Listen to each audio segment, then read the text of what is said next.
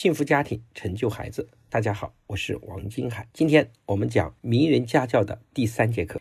袁隆平改变世界的种子是由母亲种下的。前几天我看到新闻上说，袁隆平团队培养的第三代杂交水稻的亩产已经突破了一千公斤。在袁隆平发明杂交水稻之前，我国水稻的亩产最高也就四百公斤左右。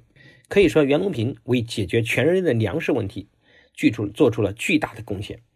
因此呢，去了解袁隆平的成长故事，对每一个孩子以及父母来说，都是一件极其有重要意义的事情。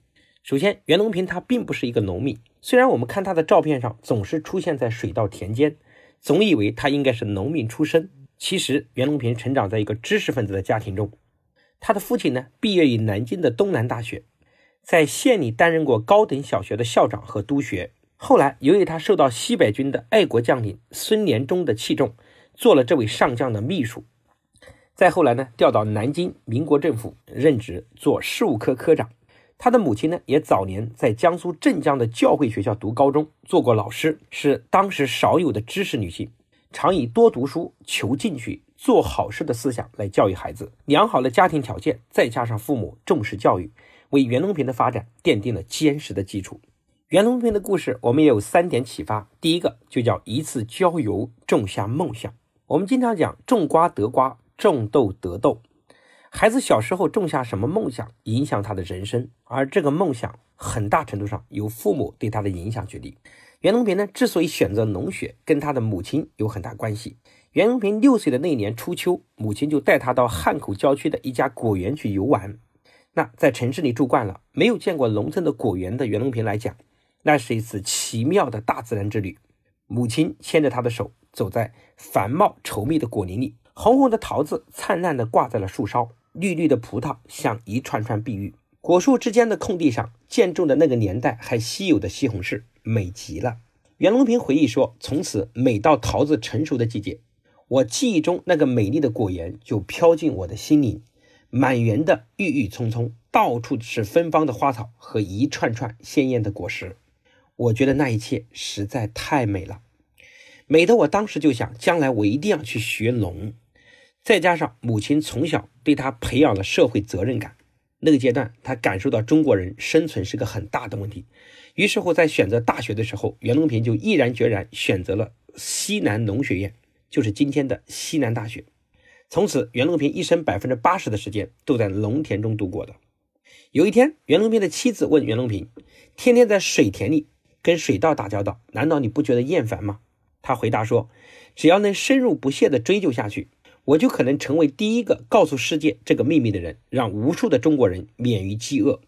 因为在那个阶段，中国的耕地只占世界的百分之七，却要养活占世界百分之二十二的人口。最终，袁隆平说到做到了，杂交水稻的诞生创造了世界的奇迹。每当袁隆平的研究取得成果，当他在国际讲坛上谈笑风生，接过一座又一座的奖杯的时候，他总是对人说。”这辈子对他影响最深的就是他的母亲。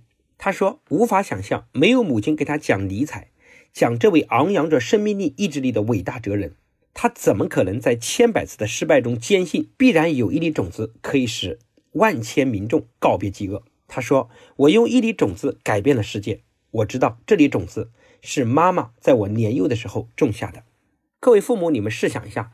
有一天，你的孩子非常的优秀，成为全世界瞩目的骄傲的时候，当你坐在台下听你孩子的分享，讲述在很多年前你对他的培养，我想人生会感觉到多么的满足和骄傲吗？袁隆平的母亲对袁隆平第二个帮助就是打下了良好的英语基础。二零一七年，已经是八十七岁的高龄的袁隆平，在雁栖湖的论坛中，以流利的英语完成了一次长达二十分钟的演讲。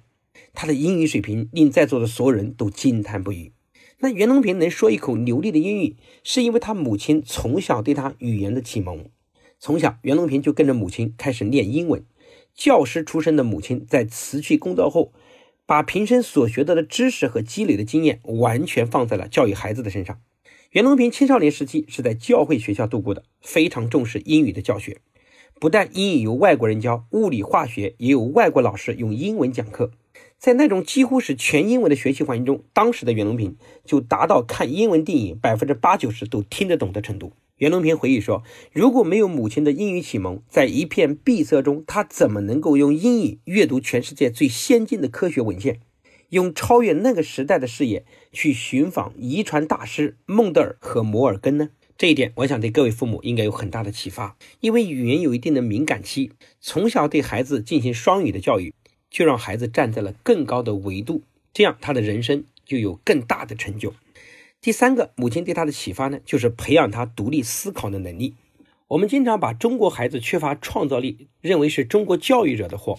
其实，在中国的家庭，父母总是要求孩子听话，不允许孩子反驳和思考，本身就剥夺了孩子很大的创造力。而袁隆平的母亲呢，很喜欢给子女读书。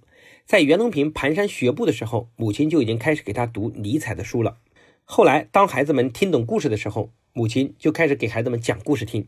袁隆平在五个兄弟中最爱动脑筋、爱提问，母亲便常常针对性的对他进行适时的教育。母亲给袁隆平讲故事的时候，从不给孩子标准答案。当讲到狼萤夜读的故事时，袁隆平就问那些萤火虫去了哪里，母亲不吱声，让他自己去琢磨，不给孩子一个标准答案，是给孩子留下思考的余地，在多种可能性中，让他们自己做出自己的选择。各位想想看，袁隆平目光投向杂交水稻这一领域的时候，国际权威科学家已经对宣判了死刑。他们判断水稻小麦这种作物呢是没有任何杂交的优势。这时候，如果谁提出杂交水稻的课题，就是对遗传学的无知。可是袁隆平呢，没有被权威的专家的判断干扰，而是观察实验，自己寻找答案，不畏权威，独立思考，使袁隆平成为杂交水稻领域杰出的开创者。直到去年，已经八十八岁的袁隆平还说自己有两个梦想，一个呢是禾下乘凉梦，一个是杂交水稻覆盖全球梦。本来到了八十八岁，应该是人生的暮年，应该休息享受晚年。但他不但有新的梦想，还坚持不懈地为梦想而奔走，而努力，依然保持着对科学研究的兴奋的态度。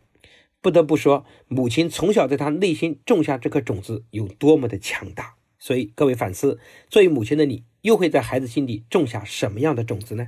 好，那今天的课程呢，我们讲袁隆平的成长故事，我们得到三点启发：第一个，带孩子去体验，给他种下梦想；第二个，英语要从小打好基础；第三个，培养孩子的独立思考能力非常的重要。那今天给大家布置一个作业，你孩子的梦想是什么？可以在音频的下方留言，一起来探讨和交流。如果你觉得有收获、有启发，把这个音频分享给更多人，去帮助他们听到。下一讲呢，我来给大家讲特朗普当爸爸特别靠谱的故事。感谢您的收听，我们下一节课见。